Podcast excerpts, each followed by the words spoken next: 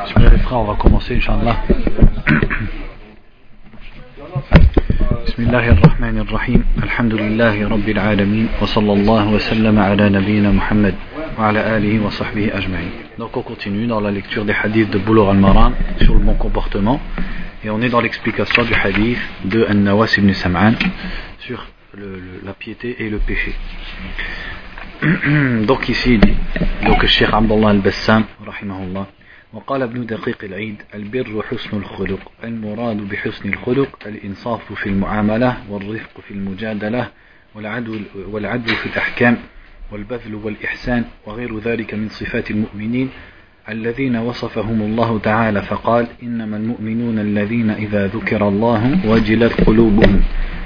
وقوله التائبون العابدون وقوله قد أفلح المؤمنون. الآيات. وقوله وعباد الرحمن الذين يمشون على الأرض هونا الآيات.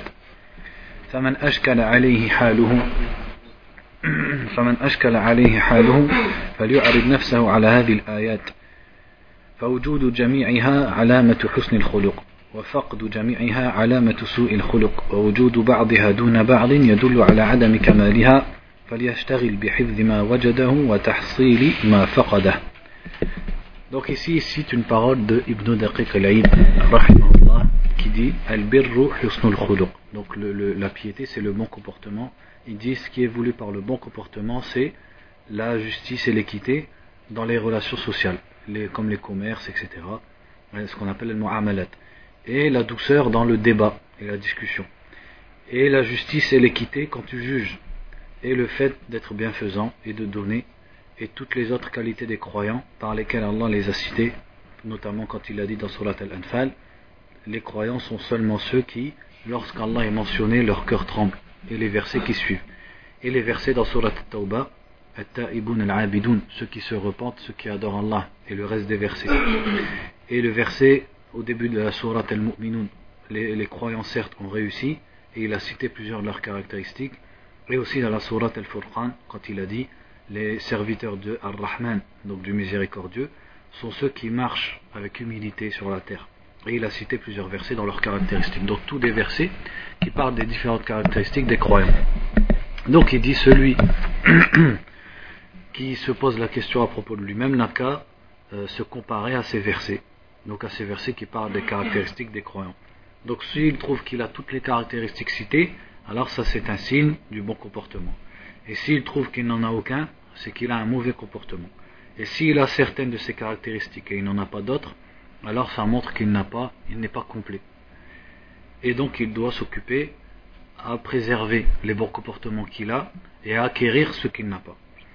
ولا يظن ظن أن حسن الخلق عبارة عن ليل الجانب وترك الفواحش فقط وأن من فعل ذلك ف... وأن من فعل ذلك فقد هذب خلقه بل حسن الخلق ما ذكرناه من صفات المؤمنين والتخلق بأخلاقهم ومن حسن احتمال الأذى Il dit, il ne faut pas penser que le bon comportement, c'est simplement le fait d'être doux et de délaisser les, les comportements qui sont, euh, qui sont laids, al-fawahish, c'est-à-dire les actes qui sont laids, qui sont mauvais, et que celui qui a fait ça, alors ça y est, il a corrigé son comportement, mais le bon comportement, c'est tout ce qu'on a cité précédemment parmi les qualités des croyants. Et le fait d'adopter le comportement qui leur est propre et de supporter la nuisance des gens. وقال الشيخ أحمد حجازي في شرح الأربعين البر عبارة عما اقتضاه الشرع وجوبا وندبا Là, ici, une parole de Ahmed Hijazi dans l'explication des 40 hadiths de l'imam Nawawi. Il dit Al-Bir, c'est une expression qui englobe tout ce que la religion euh, euh, implique, que ce soit parmi les obligations ou les choses préférables. Donc c'est une expression équivalente à l'ihsan, la bienfaisance ou l'excellence. Trois choses entrent dans al-bir. le fait d'avoir un visage détendu devant les gens. Le fait de ne pas nuire à autrui et le fait de faire du bien à autrui et qu'il aime pour les gens ce qu'il aime pour lui-même. Et qu'il soit juste et équitable dans ses relations avec les autres. Et qu'il soit doux quand il discute et qu'il débat avec quelqu'un. Et que lorsqu'il juge, qu'il soit juste. Et qu'il soit bienfaisant et obéissant envers Allah. Donc l'ihsan, ça, peut être ihsan envers Allah, c'est-à-dire qu'il adore Allah comme on l'a vu euh, comme si Allah le, le, voyait ou plutôt comme si lui voyait Allah ou alors l'ihsan avec les gens. Donc là quand il dit l'ihsan fi sir ça englobe les deux et dans le secret. C'est-à-dire pas seulement devant les gens. Et le fait de préférer les autres à sa propre personne même dans la difficulté. Et le fait d'être de bonne compagnie pour autrui. Et le fait d'être doux et de bonne fréquente c'est-à-dire tu es quelqu'un de doux à fréquenter et le fait de supporter les nuisances des autres et le fait d'accomplir les obligations et de délaisser les interdits. Donc c'est tout ça le bon comportement, al-bir. والإثم هو ما أثر في الصدور وجاء ضيقا واضطرابا فلم ينشرح له الصدر donc il dit l'ithm, le péché c'est ce qui a un effet dans les poitrines c'est-à-dire on sent que la poitrine elle se serre et elle est perturbée à cause de cette chose مع هذا فهو عند الناس مستنكر et qui est quelque chose que les gens n'aiment pas et qu'ils blâment dans, dans le sens où lorsqu'il s'est dévoilé et qu'il le découvre il, il n'aime pas cette chose وهذا هو أعلى مراتب معرفة الإثم عند الاشتباه وهو ما استنكر الناس فاعله وغير, وغير فاعله et voilà la plus grande, le plus grand degré pour connaître ce qui est un péché et ce qui est mauvais lorsque c'est quelque chose de douteux c'est que les gens n'aiment pas cette chose, ou alors n'aiment pas celui qui le fait. ومن هذا قول ابن مسعود ما رآه المؤمنون حسنا فهو عند الله حسن وما رآه المؤمنون قبيحا فهو عند الله قبيح Et dans ce sens, il y a la parole d'Abdullah ibn Mas'ud anhu, qui disait Ce que les croyants voient bien, euh, considèrent comme bien, c'est bien auprès d'Allah. Et ce que les croyants considèrent mauvais, c'est mauvais auprès d'Allah. وفي الجملة فما ورد النص به فليس للمؤمن فيه إلا طاعة الله ورسوله كما قال تعالى وما كان لمؤمن ولا مؤمنة إذا قضى الله ورسوله أمرا أن يكون لهم الخيارة من أمرهم Et donc il dit de façon globale, ce sur quoi il y a un texte, alors il n'appartient aux croyants que d'obéir à Allah et à son messager en ce qui concerne la chose. Comme Allah dit, il n'appartient pas à un croyant et à une croyante lorsqu'Allah et son messager ont jugé d'une chose d'avoir le choix à ce sujet. C'est-à-dire, ce qui leur revient, c'est seulement de se soumettre. Et il doit accueillir ça avec une poitrine ouverte, c'est-à-dire avec sérénité et satisfaction. فإنما شرعه الله ورسوله يجب الإيمان والرضا والرضا به والتسليم له parce que ce qu'Allah et son messager ont légiféré il nous est obligatoire d'avoir foi en cette chose et d'être satisfait et de s'y soumettre كما قال تعالى فلا وربك لا يؤمنون حتى يحكموك فيما شجر بينهم comme il est dit dans le verset par ton Seigneur ils ne croiront ils n'auront pas la foi tant qu'ils ne te prennent pas comme juge dans le, leur dispute fima shajara bainahum c'est-à-dire dans les problèmes qu'ils ont les uns envers les autres donc là en fait pourquoi il dit ça c'est pour dire que tu ne dis pas quand quelque chose est clairement haram et tu te dis ben je trouve rien dans mon cœur vis-à-vis de ça non si la, chose, la religion elle nous dit que telle chose elle est bien ou telle chose elle est mauvaise, là on n'a pas besoin de considérer ce que le cœur il dit.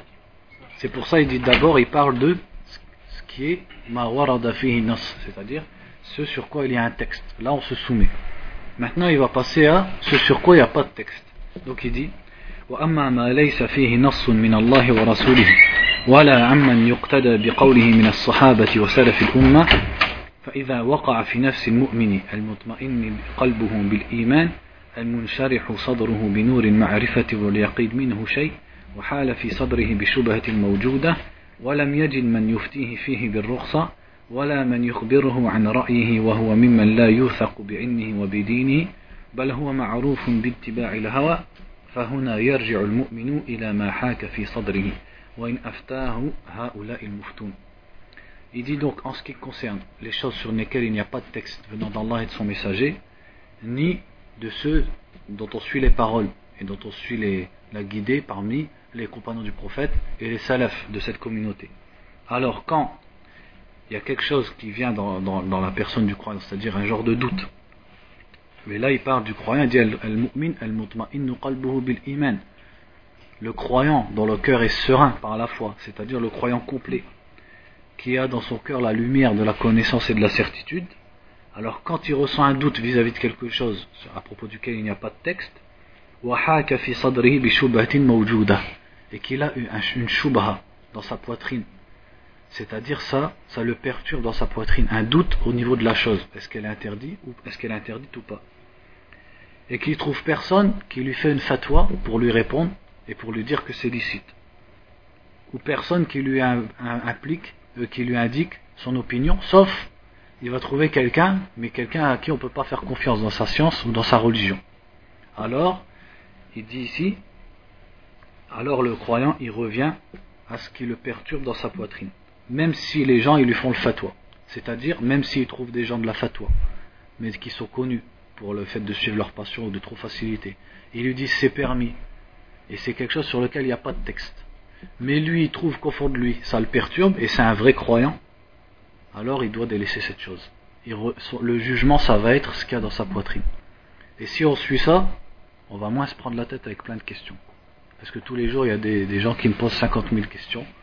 Euh, voilà, par exemple, euh, je vends des sandales, mais les sandales, elles cachent pas le pied, et c'est des sandales pour femmes. L'autre, il vient, il me dit, je vends ça, l'autre. Et tous, en vérité, souvent, les gens, viennent me poser des questions, et ils savent, au fond d'eux, ça les gêne. C'est-à-dire, ils trouvent des ulama qui disent bon, c'est licite parce que tant que le produit en lui-même il est licite, bah, tu peux le vendre à qui tu veux et tu regardes pas ce qu'il va faire. D'autres, ils leur disent non, si tu sais qu'il va faire du haram avec, tu es pratiquement sûr, et que le, truc en lui-même il supporte du halal et du haram, mais tu sais que la, majorité de ta clientèle ils vont faire du haram avec, tu le vends pas. Donc ils trouvent là et là. Celui qui veut faire, il va dire bah, tel shir il a dit que je peux. Celui qui veut l'interdire aux autres, il va dire tel shir il l'a interdit. Donc là, c'est ambigu.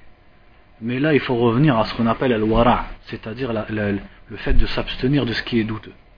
Donc si tu trouves au fond de toi un doute, et ça te perturbe et tu sens que c'est mauvais, et parfois, comme il dit ici dans le hadith, tu aurais honte que les gens ils le découvrent. Qu'ils savent, que les frères par exemple, qui sont dans la religion, ils sachent que tu vends telle ou telle chose. Alors ça prouve que c'est mauvais. Il faut que ça tu le prennes comme jugement, et tu t'écartes de cette chose. Parce que il faut, comme, comme dans le hadith qui est dans les 40 hadiths, comme quoi il y a des choses clairement licites et des choses clairement interdites. Et entre les deux, il y a les choses ambiguës. Donc celui qui les délaisse, il aura sauvé sa religion et son honneur.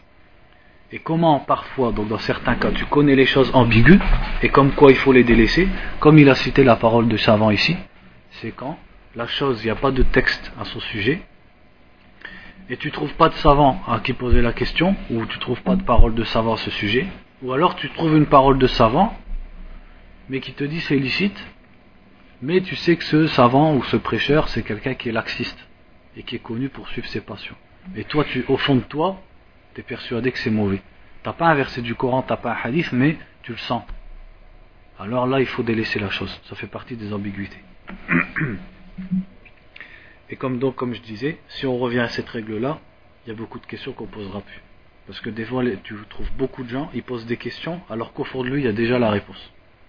Il sait déjà que même si tu lui dis c'est licite, il va se sentir mal à le faire. Et eh bien, si tu te sens mal, fais-le pas et puis c'est tout. Délaisse pour Allah et Allah il va te remplacer par mieux.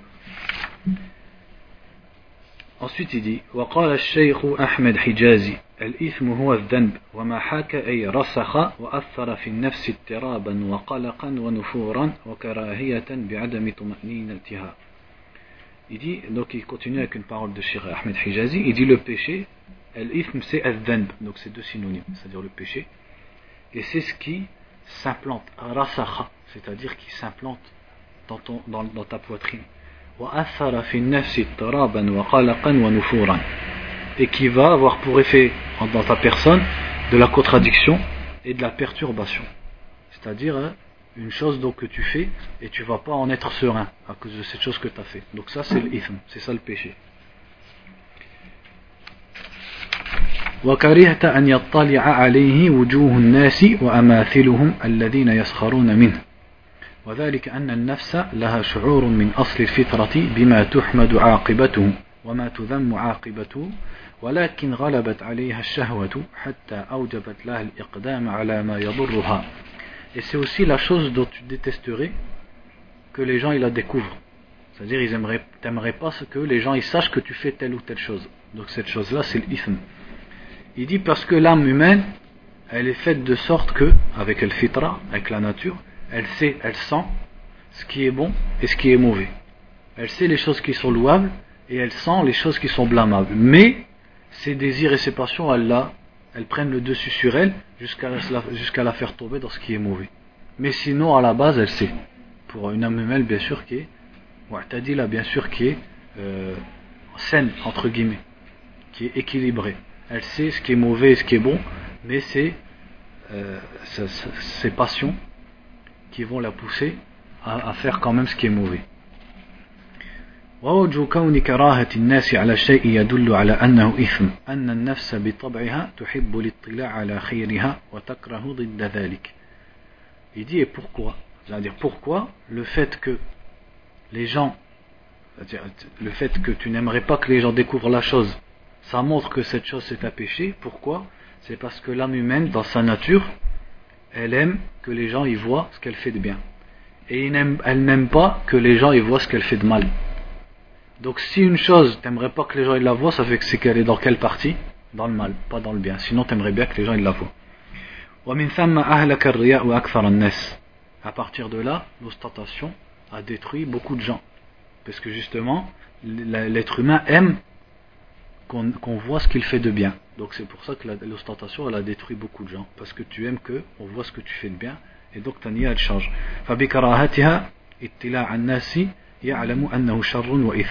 Donc si tu détestes, c'est-à-dire si l'âme humaine ou la personne déteste à propos d'une chose qu'elle fait, que les gens le découvrent, c'est que ça fait partie du péché. Donc on passe au hadith suivant. وعن ابن مسعود رضي الله عنه قال قال رسول الله صلى الله عليه وسلم إذا كنتم ثلاثة فلا يتناجى اثنان دون الآخر حتى تختلطوا بالناس من أجل أن ذلك يحزنه متفق عليه واللفظ لمسلم Donc ici dans le hadith, il dit sallallahu alayhi wa sallam, lorsque vous êtes à trois, que deux d'entre vous ne s'entretiennent pas en dehors du troisième, jusqu'à ce qu'ils se mélangent avec les gens, puisque cela va l'attrister. Ça c'est dans Sahih al-Bukhari et Sahih Muslim. C'est-à-dire que quand on a à trois, il ne faut pas que deux personnes elles se parlent et que la troisième elle n'entend pas ce qu'elles disent parce que ça va l'attrister jusqu'à ce que se mélange, c'est-à-dire qu'il soit, il soit plus de trois. Donc il dit ici, ما يؤخذ من الحديث الإسلام يأمر بجبر القلوب وحسن المجالسة والمحادثة. Donc l'islam ordonne de relier les cœurs entre eux et ordonne d'avoir un bon comportement lorsqu'on est assis avec les gens et lorsqu'on parle avec eux. وينهى عن كل ما يسيء إلى المسلم ويحزنه ويوجب له الظنون et il interdit tout ce qui fait du mal aux musulmans et tout ce qui l'attriste et qui va l'amener à avoir des soupçons et des mauvaises pensées فمن ذلك أنه إذا كانوا ثلاثة فإنه إذا تناجى اثنان وتسرى دون الثالث الذي معهما Parmi ces choses, c'est que quand ils sont à trois, alors deux personnes d'entre elles, si elles se parlent en secret et que le troisième il n'entend pas, ça va lui faire du mal et ça va l'attrister.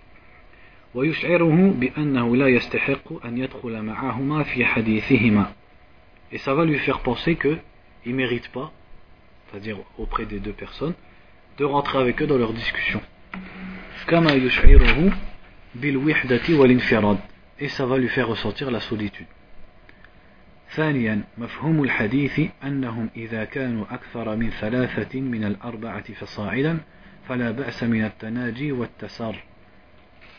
ce qu'on retire aussi du hadith et ce qu'on en comprend, c'est que s'ils sont plus de trois, si par exemple ils sont quatre ou plus, alors là il n'y a pas de mal, parce que deux d'entre eux, ils se parlent secrètement. Pourquoi Parce que le, le, troisième, il aura quelqu'un avec qui rester. Donc il n'a pas, il a plus à être triste ni à se sentir seul. وآداب المجالس هي الأنس والانبساط من الجميع وتبادل الأحاديث المفيدة والنكات والنكات اللطيفة والمزاح المعتدل إذا كان بين الأصحاب الذين ارتفعت بينهم الكلفة Il dit et les politesses de, de l'assise, al-majalis, c'est-à-dire les, quand on s'assoit entre nous, c'est al-uns. Al-uns, c'est-à-dire entre guillemets la sociabilité. le fait d'être facile d'accès. Walinbisat min al-jami' le fait d'être d'être détendu avec autrui.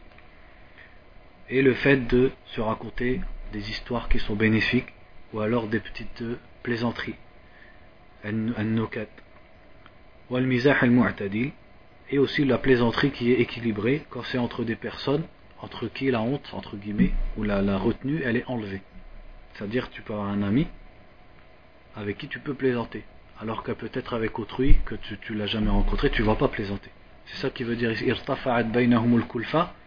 ça veut dire ils sont plus, il n'y a plus les manières entre eux parce que ça y est ils se connaissent depuis longtemps. Donc là il n'y a pas de mal à plaisanter si c'est des plaisanteries qui sont licites et qui sont équilibrées.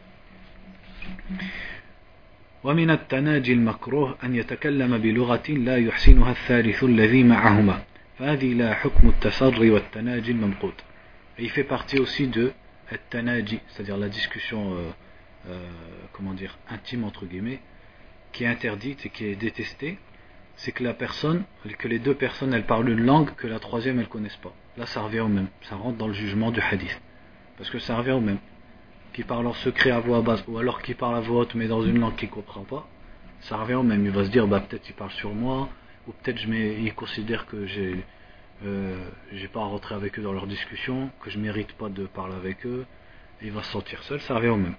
ظاهر الحديث أن تناجي المذكور محرم لأن النهي يقتضي التحريم فإن لم يصل إلى درجة التحريم فأقل الأحوال الكراهة الشديدة donc il dit ce qui apparaît du hadith, c'est que ce qui a été cité dans le hadith, c'est interdit de façon haram, c'est-à-dire que ça supporte, ça implique un péché.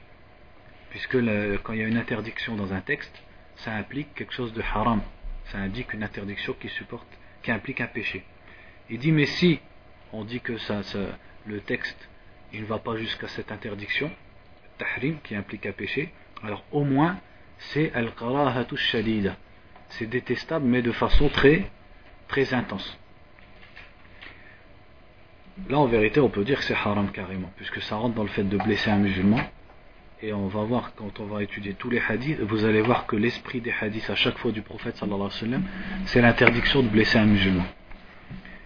Hadith suivant, il وعن ابن عمر رضي الله عنهما قال قال رسول الله صلى الله عليه وسلم لا يقيم الرجل الرجل من مجلسه ثم يجلس فيه Ici, le prophète sallallahu alayhi wa sallam dit, dans le Bukhari Muslim, que l'un d'entre vous, c'est-à-dire un homme, ne doit pas faire lever un homme de, son, de là où il est assis et s'y asseoir à sa place. Mais c'est-à-dire faites de la place entre vous. En fait, le hadith, qu'est-ce qu'il dit? Il dit, tu ne dois pas dire à quelqu'un lève-toi et prendre sa place pour t'asseoir à sa place, mais il faut faire de la place, que les gens qui sont assis dans un endroit, ils s'écartent pour laisser les gens s'asseoir. Donc il dit Donc ce hadith il indique deux politesses, deux comportements parmi les comportements de l'assise. الأول أنه لا يحل للرجل أن يقيم الرجل الآخر من مجلس سبقه إليه قبله. La première c'est qu'il est interdit à un homme de faire se lever un autre homme de son assise à laquelle il l'avait précédé. ثم يجلس فيه et ensuite lui s'y assoit. Celui qui a quelque chose en premier, c'est lui qui en est le plus digne, si cette chose elle est licite.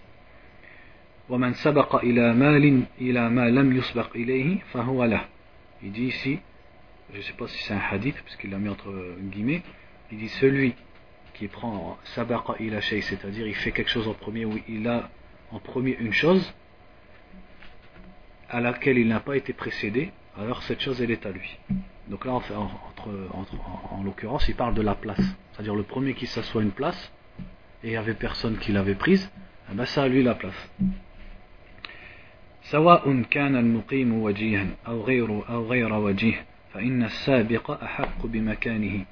Que ce soit quelqu'un qui a une grande position, c'est-à-dire un chef ou quelque chose comme ça, ou pas, ou un noble ou pas. Parce que c'est celui qui a pris la, la place qui en est plus digne, on ne regarde pas qui il est. سواء أكان في مسجد أو مجلس أو حفل أو غير ذلك que ce soit à la mosquée ou dans une assise ou dans un, un repas de fête ou quoi que ce soit الثاني أن المتعين على الحضور أن يتفسحوا للقادم حتى يوجدوا له مكانا بينهم le, deuxième, la deuxième politesse à suivre, c'est que les, les, gens qui sont présents, el ils doivent faire de la place à celui qui arrive jusqu'à ce qu'il trouve une place. قال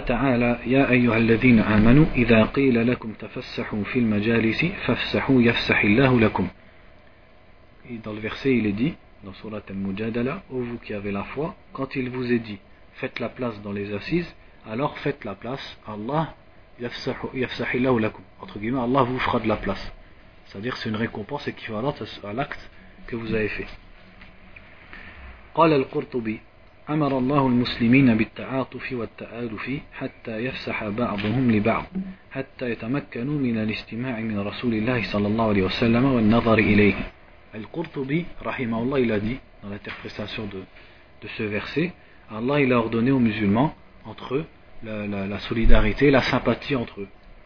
Jusqu'à tel point qu'il leur a ordonné que les uns et les autres ils, fassent, se fassent de la place. Pour que chacun ait puisse écouter le messager d'Allah sallallahu alayhi wa sallam et le regarder. C'est-à-dire là, ça parle bien sûr à l'époque du prophète, donc c'était l'assise du prophète. Donc Allah il a ordonné aux musulmans de faire de la place, que chacun ait puisse profiter, de regarder le prophète et de l'écouter sallallahu alayhi wa sallam. قال الصحيح أن الآية عامة في كل مجلس اجتمع المسلمون فيه للخير والأجر سواء أكان مجلس حرب أو ذكر أو مجلس يوم الجمعة فإن كل واحد أحق بمكانه الذي سبق له الذي سبق له قال صلى الله عليه وسلم من سبق إلى ما, إلى ما لم يسبق إليه Il dit, donc là c'est toujours la parole de Qurtubi en fait, ce qui est vrai à propos du verset, c'est que c'est général à toute assise, c'est pas seulement pour l'assise du messager d'Allah. Donc c'est vrai pour l'assise du messager d'Allah et toute assise dans lesquelles les musulmans s'assoient pour le bien et pour la récompense. Comme que ce soit une assise de guerre ou une assise de rappel ou l'assise du jour du, du Jumu'ah, il dit à chaque fois celui qui a pris un endroit, c'est lui qui a le plus dit, et c'est lui qui a droit à cette place. Et il cite le hadith, donc en fait c'était bien un hadith qui est dans les Sunan d'Abi Daoud, qui dit celui qui prend en premier quelque chose, alors il en est le plus digne. C'est à lui que ça revient. وقال أيضا قال علماؤنا هذا يدل على صحة القول بوجوب اختصاص الجالس بموضعه إلى أن يقوم منه لأنه إذا كان أولى به بعد قيامه فقبله أولى به il dit aussi, de ulama, donc là il parle de Al-Malikiya, puisque c'est le Qurtubi qui parle, les ulama ont dit, cela prouve que le fait de dire qu'il est obligatoire de, donc c'est-à-dire bi c'est-à-dire que la personne qui est assise là où il est assis, ça lui revient. Et ça, c'est obligatoire. Jusqu'à ce qu'il se lève de, de, ce, de, cette, de cet endroit. Puisque si il lui revient après qu'il se soit levé, alors avant qu'il s'enlève, ça lui revient encore plus. En fait, là, je vous avoue, j'ai pas, j'ai traduit tel quel, mais j'ai pas très bien compris ce qu'il veut dire.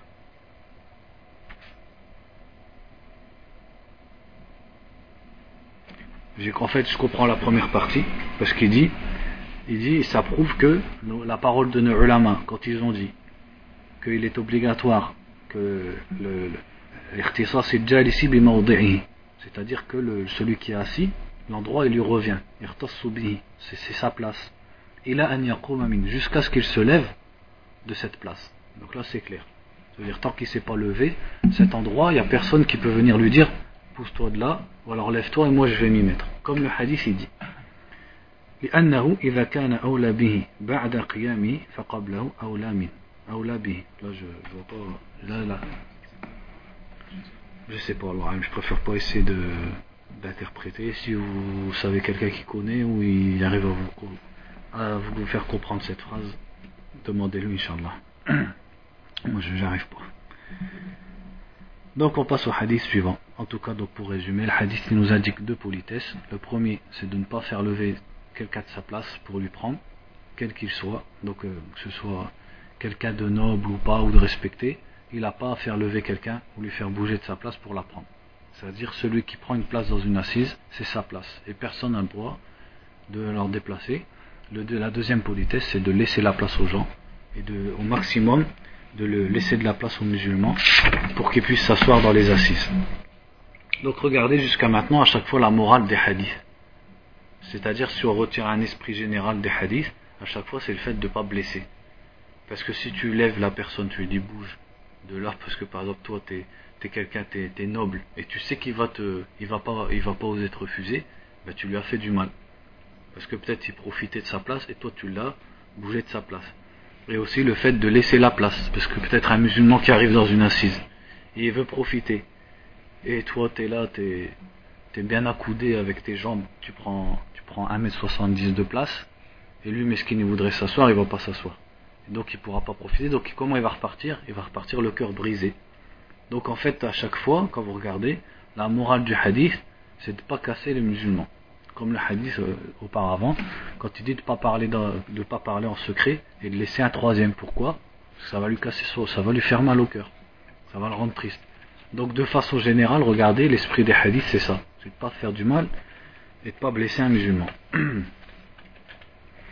Ensuite, il dit حديث d'après وعن ابن عباس رضي الله عنهما قال قال رسول الله صلى الله عليه وسلم إذا أكل أحدكم طعاما فلا يمسح يده حتى يلعقها أو يلعقها متفق عليه Ici, le hadith il dit, dans Sahih Bukhari, Sahih Muslim, il dit lorsque l'un d'entre vous mange de la nourriture, qu'il n'essuie pas sa main, ou plutôt qu'il n'essuie pas ses mains, jusqu'à ce qu'il la lèche pardon, qu'il n'essuie pas sa main jusqu'à ce qu'il la lèche ou qu'il la fasse lécher. Ça c'est dans les deux sahih. Donc il dit pour commenter. Il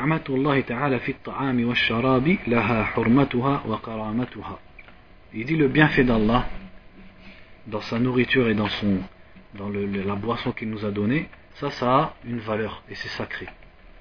C'est-à-dire euh, pour les musulmans dans la religion musulmane, le fait d'avoir de la nourriture et de la boisson c'est quelque chose qu'on doit respecter, on doit lui donner de la valeur. C'est quelque chose de sacré.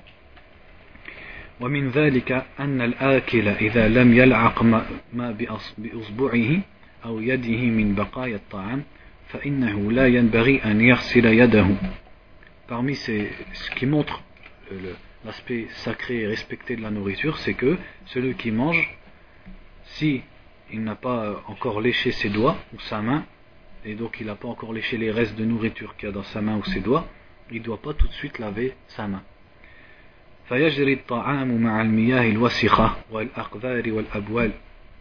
De fait qu'il va aller se laver les mains et le reste de nourriture qu'il y a peut-être sur ses mains, ça va courir dans les robinets ou dans les lavabos ou dans les ordures avec euh, l'urine, avec, les saletés. Et ça, ça fait partie de ce qu'on appelle kufr ni'ma, le fait de ne pas être reconnaissant et de, de renier un bienfait et de mépriser un bienfait d'Allah. ولكن عليه أن يلعق يده وأصابعه حتى لا يبقى فيها أثر من, من, من الطعام الراسخ mais donc il doit lécher son doigt ou sa main jusqu'à ce qu'il ne reste rien du tout de la nourriture qui, a, qui était dedans أو يلعقها من له عليه دلة وميانة ou alors qu'il la fasse lécher par celui qui est sous son ordre comme un enfant ou une femme ou une servante. Regardez l'esprit de l'islam par rapport à notre contexte actuel. Maintenant tu vas de... On parle même pas des mariages, parce que les mariages, ça c'est le pire, c'est le top du, du gâchis et de la, du kufr ni'ma. Mais même dans notre vie quotidienne, on fait des trucs comme ça. C'est-à-dire combien, par exemple, il reste un bout de tartine tu le jettes, alors que tu peux très bien le mettre de côté, tu le manges euh, au lieu de prendre un beau bout de baguette qui est bien beau, ben c'est rien, tu prendras le bout de baguette qui restait du repas précédent. Au moins tu jettes rien. Combien on jette? C'est-à-dire on jette énormément, et ça, ça, ça, ça, ça fait partie de Kufan Ni'ama. C'est mépriser les bienfaits d'Allah envers nous, et c'est un, ça c'est un signe de, c'est plutôt c'est une caractéristique des kuffars. C'est pas une caractéristique du musulman. C'est-à-dire c'est un caractère de non-musulman. C'est un caractère de celui qui ne croit pas en Allah et qui n'a pas de reconnaissance en Allah. Et nous, on a été ordonné de ne pas ressembler aux non-musulmans. Et ça en fait partie de reconnaître et de considérer les bienfaits de la nourriture. Et la nourriture, c'est un grand bienfait d'Allah ainsi que la boisson, à tel point que regardez l'islam comment il a légiféré. Sachez que celui qui est en état de janaba, il ne doit pas manger sans avoir fait les ablutions. C'est-à-dire, c'est pas haram, mais c'est fortement le prophète sallallahu alayhi wa sallam, il ne dormait pas, et il ne mangeait pas, et il ne buvait pas en état de janaba sans avoir fait ses ablutions. Regardez les respects pour la nourriture. Il fait ses ablutions pour manger s'il est en état de janaba. Il ne mange pas en état de janaba. Et il y a des doigts à dire. Et il y a des, politesses à respecter. Tout ça pour montrer que le musulman, quand il est devant sa nourriture, il considère que ça c'est un bienfait d'Allah Et à tel point qu'à la fin il dit la dua, à chaque fois il dit, euh, il remercie Allah, il loue Allah. Même s'il mange, ils disent les sahaba, même quand ils mangeaient la chose la plus petite, ils disaient il remercie Allah Azzawajal. Même tu manges une date, même un bonbon. Parce que nous on a tendance, on grignote toute la journée. Et les, gens qui ont tendance à grignoter, ils disent pas la dua. Il faut dire la dua. Mange même euh, un pims ou un pépito. Hein?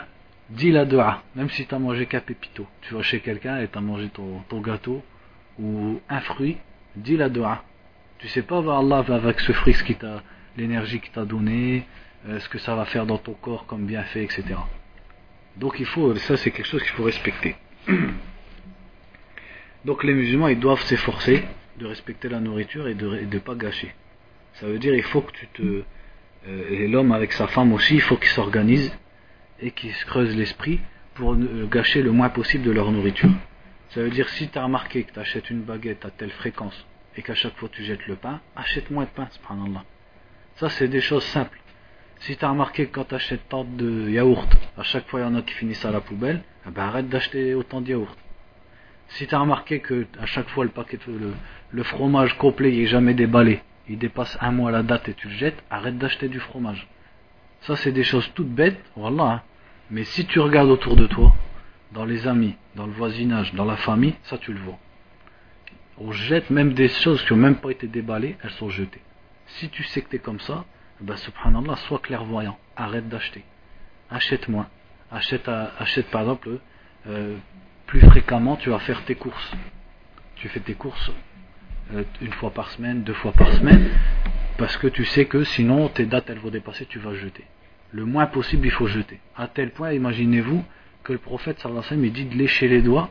Le cheikh dit ici, c'est pour pas que quand tu te laves les mains, le, reste de la nourriture, elle part avec l'eau dans les saletés. Alors que nous, euh, sans même, euh, sans même lécher les doigts, direct la nourriture, on la met dans la poubelle tout de suite.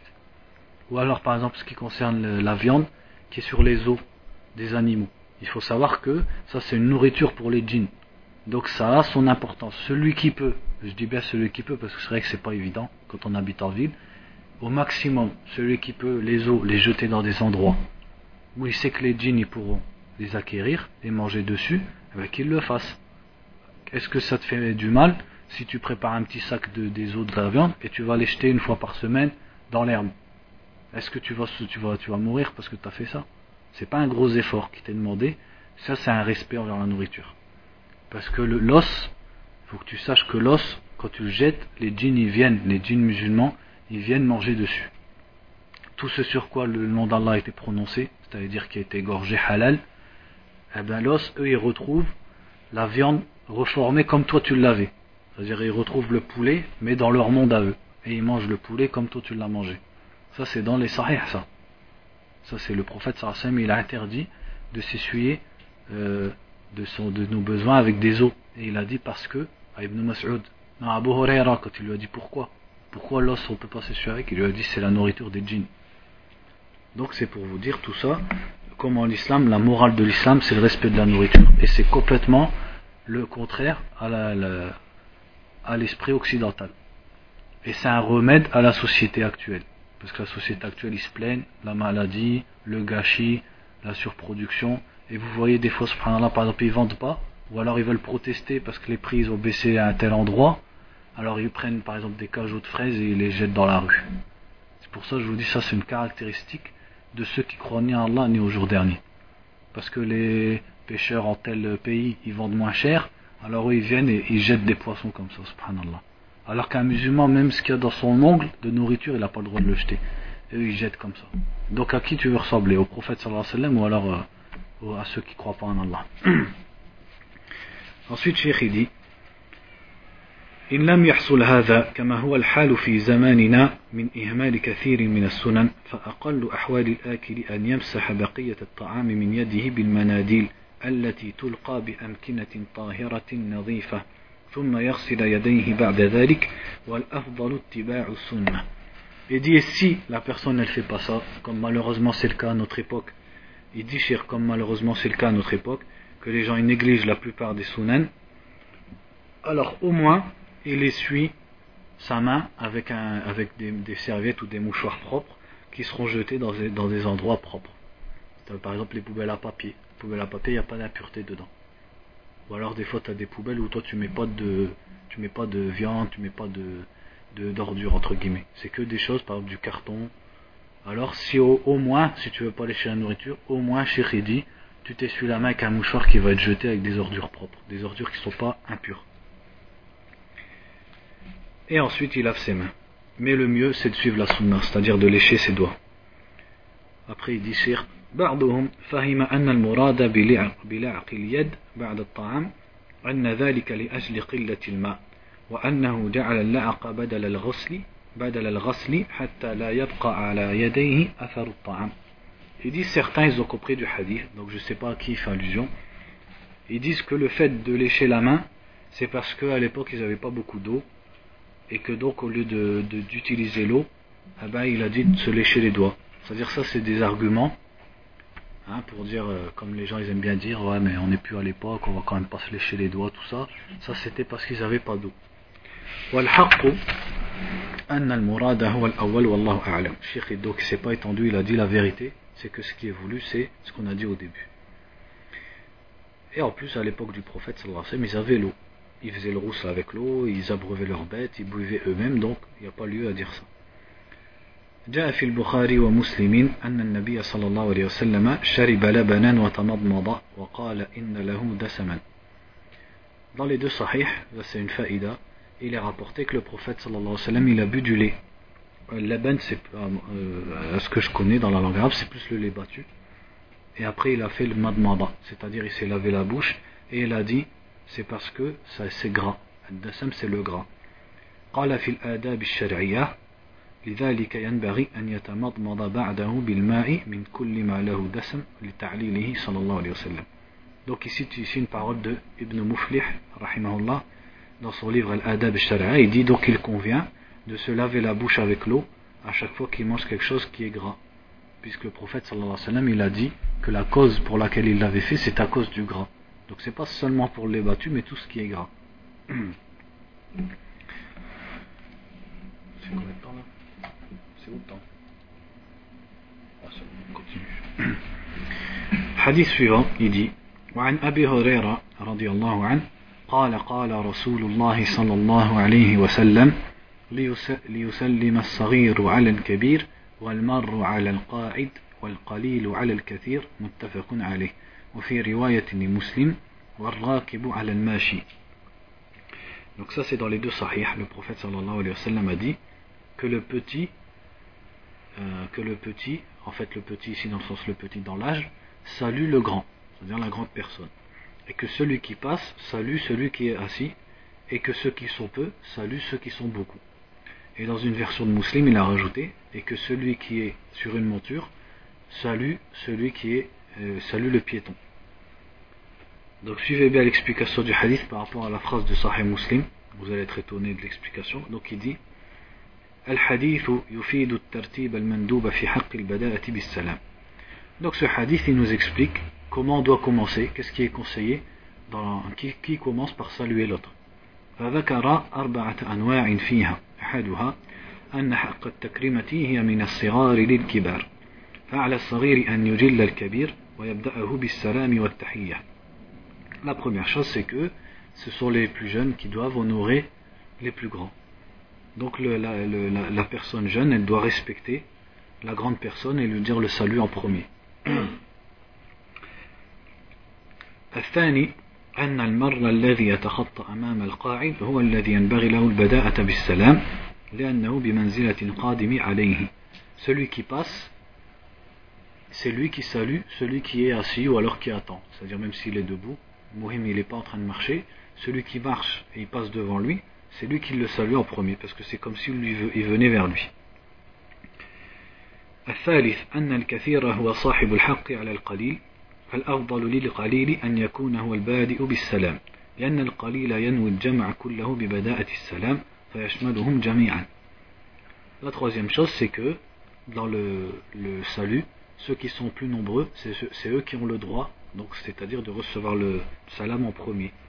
Donc le, le, le plus méritoire, méritoire c'est que le, ceux qui sont moins nombreux, ils disent le salam en premier, parce que comme ça, il s'englobera tous les tous ceux qui sont plus nombreux. Donc il a la niya de saluer tout le groupe.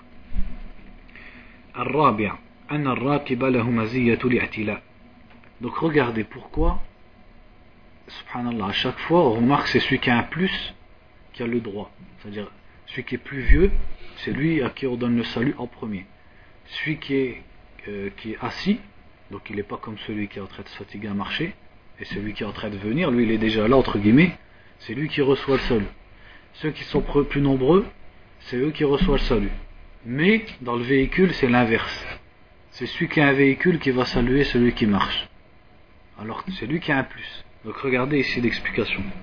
الرابع أن الراكب له مزية الاعتلاء وفضل الركوب فكان البدء بالسلام من أداء شكر الله تعالى على نعمته عليه ليشعر الماشي بعدم الزهو والكبر فإن عليه أن يتواضع فيبدأ بالسلام على الماشي Il dit, subhanallah, il dit, parce que celui qui a un véhicule, il, a, il est supérieur, c'est-à-dire il est supérieur, notamment dans le, sur, sur tous les véhicules de l'époque, il est au-dessus de celui qui est par terre, parce que l'autre, par exemple, il est sur son cheval ou sur son chameau, donc il est au-dessus.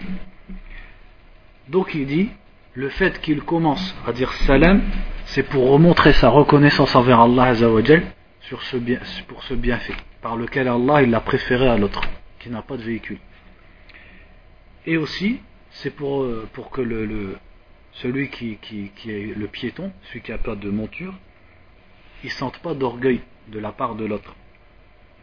C'est-à-dire celui qui va être sur sa monture, eh ben lui il doit être comme il est au-dessus, il va faire preuve de modestie pour se, entre guillemets, pour se rabaisser, pour pas que l'autre y soit, entre guillemets, humilié. Donc c'est comme si pour remettre à niveau les choses, eh ben, il va dire salam en premier. Comme ça, il fait preuve de modestie, il se rabaisse quelque part. Puisqu'il est au-dessus de la personne avec son véhicule, eh ben, il va faire preuve de modestie et de reconnaissance envers Allah, et il va dire salam en premier. Comme ça, le piéton, celui qui est en dessous de lui, il sent pas de supériorité sur lui ni d'orgueil. قال في شرح الإقناع ويسن أن يسلم الصغير على الكبير والقليل على الكثير والماشي على الجالس والراكب على الماشي للحديث. Donc ici il cite الإقناع donc il cite texto ce qu'on a dit jusqu'à maintenant.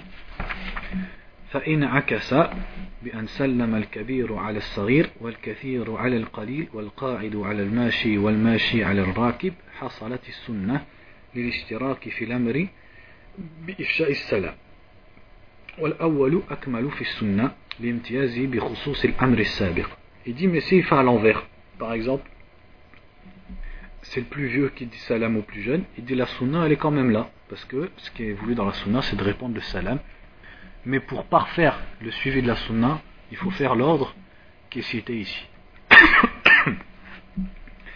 هذا إذا تلاقوا في الطريق ونحوها أما إذا وردوا على قاعد أو قعود فإن الوارد يبدأ مطلقا صغيرا كان أو كبيرا أو راكبا أو قليلا وضدهم Il dit, mais ça c'est quand ils se rencontrent dans un chemin. Il dit, mais s'ils passent devant quelqu'un qui est assis, c'est-à-dire toujours celui qui passe, il, il, salue celui qui est assis.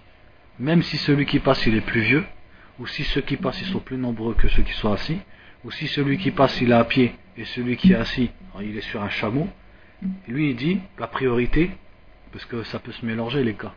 Ça peut être quelqu'un qui est plus vieux, mais c'est lui qui passe. Donc comment on fait Donc là il dit, celui qui est, qui est là, c'est toujours lui qui reçoit le salam, quel qu'il soit.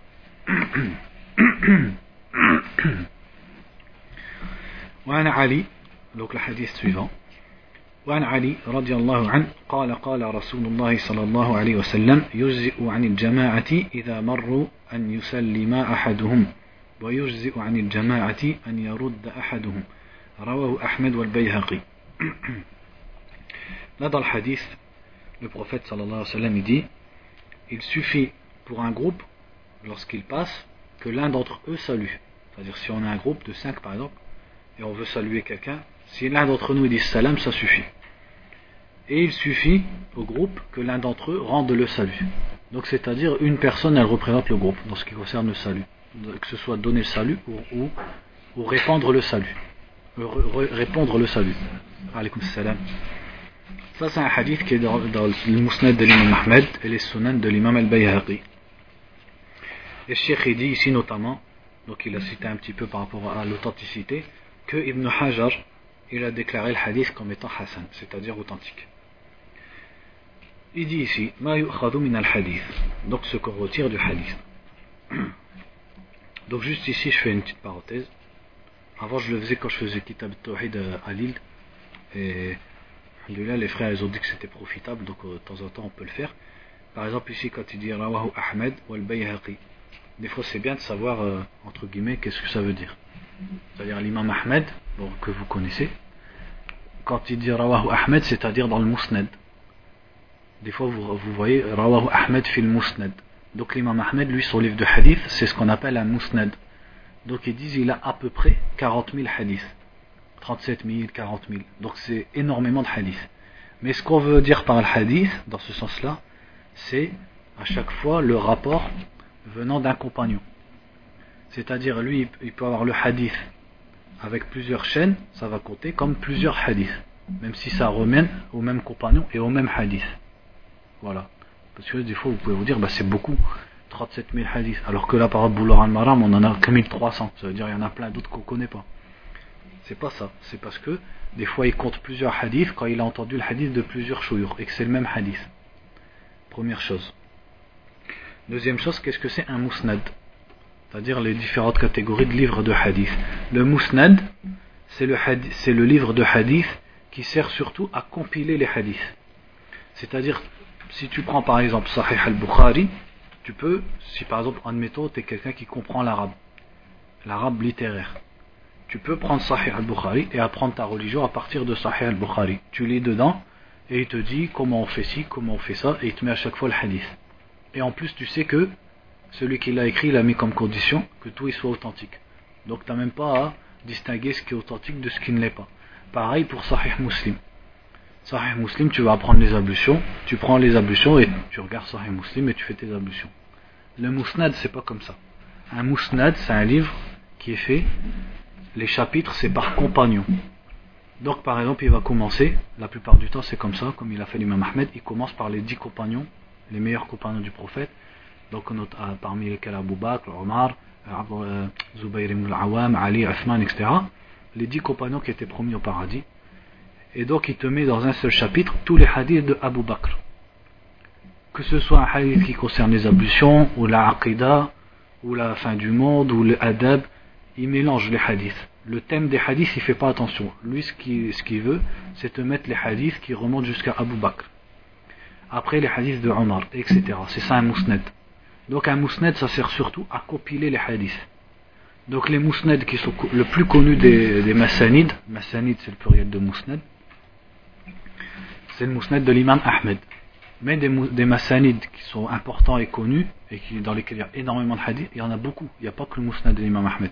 Il y a notamment le mousned de euh, qui s'appelait Al-Bazzar. Il y a aussi le mousned de Ishaq ibn Rahaway qui était le, l'ami et le compagnon et le contemporain de l'imam Ahmed et qui était lui-même un imam des musulmans. Il y a aussi le musnad de Abu Daoud at-Tayalisi. C'est pas Abu Daoud qui a écrit les sunan, c'est un autre. Abu Daoud at-Tayalisi. Euh, le musnad d'Abu Ya'la. C'est-à-dire il y a beaucoup de masanides.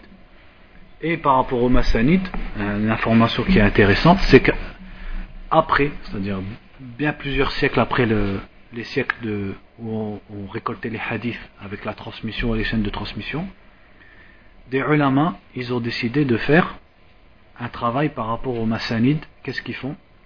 Ils prennent par exemple Al-Bukhari, Muslim, les sunan d'Abi Daoud, les sunan de Tirmidhi, les sunan de Nasa'i et les sunan d'Ibn Majah. Et ils en font ça à la base. Parce que ça, c'est le six grands livres de hadith connus. C'est-à-dire, euh, si le hadith il est dans les sunan d'Abu Daoud et il est dans le musnad de Al-Bazzar, on va pas dire Rawahu Al-Bazzar, on va dire Rawahu Abu Daoud. C'est vraiment les six grosse référence dans le hadith. Ils prennent les hadiths qui sont dans ces six livres et après ils prennent tous les mousnad ou alors beaucoup de mousnad, des fois 8, des fois 10. Donc ils vont prendre le mousnad de l'imam Ahmed, mousnad del Bazar, mousnad d'Abu Ya'la, d'Abu Daoud al-Tayalisi et d'autres encore, que je n'ai pas le, nom maintenant. Et regardez le travail qu'ils font. Ils regardent dans tous ces massanides, donc il y a des dizaines de milliers de hadiths à regarder, et ils regardent dans les sunan. Ce qu'il y a dans le, dans, dans mousnad, dans un des mousnad ou dans plusieurs, qu'il n'y a pas dans les sunan, ils le mettent dans un livre. On appelle ça az-zawaid. Par exemple, il y en a, c'est al donc un, des savants de. Je ne sais pas s'il est avant ou après Ibn Hajar, mais ce que je veux dire, c'est la région. C'est-à-dire parce qu'Ibn Hajar, il y a beaucoup, parmi ses chouyours et ses élèves, les grands muhaddithin qui ont fait beaucoup de livres dans le hadith, qui était l'école un peu de l'Égypte. Il a fait un livre, donc il vous prend tous les, les et tout ce qu'il y a en plus dans le mousnad qu'il n'y a pas dans les six livres, il te le met dans un seul livre. Ce qui fait que si tu prends les six livres et à côté tu prends ça, eh ben, tu as pratiquement toute la sunna, tous les hadiths. Vous avez compris?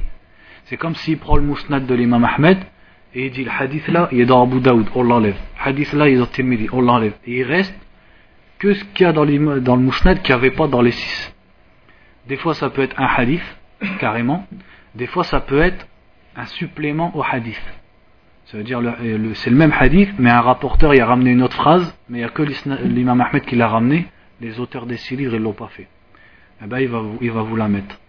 Donc si tu regardes les six livres et tu regardes ça, en fait ça là, ce travail, ça te fait vraiment profiter des massanides sans que tu, sans que tu les ouvres. Tu n'as même pas à les ouvrir.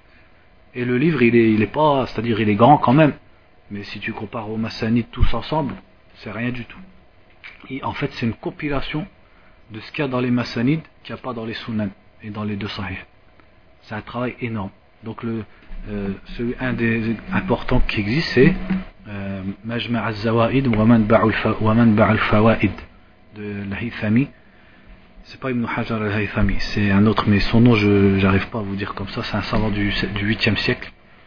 Et donc, il a fait ça. Il a pris je sais plus combien de Mousnad, et tout ce qu'il y a dedans, qu'il n'y a pas dans les six livres, il vous les a mis. Après ici, Wal Bayhaqi. Al Bayhaqi, c'est pas comme euh, Al Bukhari, Abu Daoud. C'est venu bien après Al Bayhaqi. C'était au 5e siècle. Mais les hadiths qu'il rapporte, il les rapporte encore avec une chaîne de transmission. C'est-à-dire Al Bayhaqi, il dit pas Rawahu Al Bukhari. Il a sa chaîne de transmission qui continue encore. C'est-à-dire ça continue encore pendant des dizaines d'années. Et il a fait un livre, quand on dit Rawahu al-Bayhaqi, ce qu'on veut dire par là, c'est son livre As-Sunan al-Kubra. Et c'est un livre qui comporte à peu près 22 000 hadiths. Mais il y a des hadiths et il y a des paroles de compagnons dedans. Et c'est vraiment fait avec les chapitres de fiqh. C'est-à-dire, il te dit le chapitre qui dit de faire ça et il te met le hadith, ou les différents hadiths du chapitre. Donc à chaque fois, Inch'Allah, si on trouve un truc comme ça, par exemple, euh, ibn, euh, ibn Hibban, et si je connais le, le livre, et à peu près, parce qu'en faculté on l'a fait tout ça, on a étudié tout ça, je vous en donnerai un, un aperçu global, c'est toujours bénéfique. bon, on va lire l'explication de ce hadith, puis on aura fini. Donc il dit تقدم أن الابتداء بالسلام سنة كفاية إذا قام به أحد المسلمين كفى عن الباقين وإن حصل السلام منهم كان كان أفضل. Donc il dit on a déjà vu que السلام c'est sunna kifaya, c'est-à-dire si une personne le fait quand ils sont un groupe, ça suffit pour les autres. et que la réponse c'est une obligation communautaire c'est pas seulement une sunna entre guillemets quelque chose de mustahab mais c'est obligatoire de répondre إذا قام به واحد منهم كفى عن الباقين ولكن الأفضل أن تكون الإجابة من الجميع si une personne d'un groupe répond pour le groupe ça suffit même si le mieux c'est que tout le monde réponde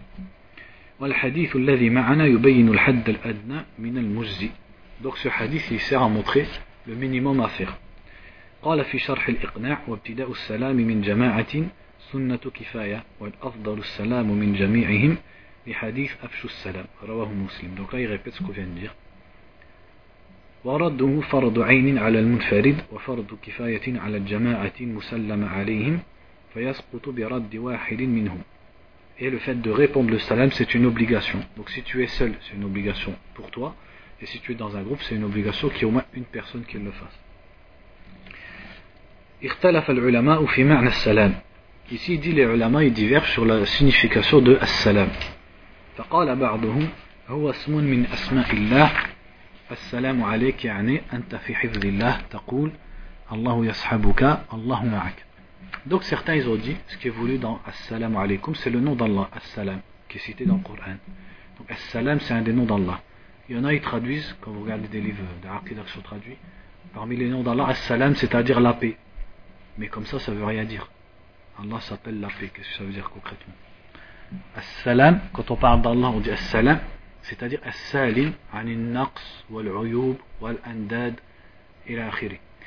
As-salam, dans le sens, euh, quand on parle d'Allah, on dit, il s'appelle As-salam, c'est-à-dire As-salim, celui qui est saint de tout égal, de toute ressemblance avec euh, quoi que ce soit, de tout défaut, de tout associé, de tout manque, de toute fatigue, etc. C'est ça As-salam. As-salam, ça équivaut à, quand tu dis Subhanallah, c'est-à-dire tu, tu renies qu'Allah il est un égal, un, un, euh, un, un manque, un défaut, une fatigue, quelque chose qui lui ressemble, tu renies toutes les imperfections et tous les défauts à Allah. C'est ça le mot Assalam. Donc là, ils disent, soit quand tu dis Assalamu alaikum, tu veux dire le nom d'Allah. Donc c'est comme tu disais, Allah soit avec toi ou tu es dans la protection d'Allah.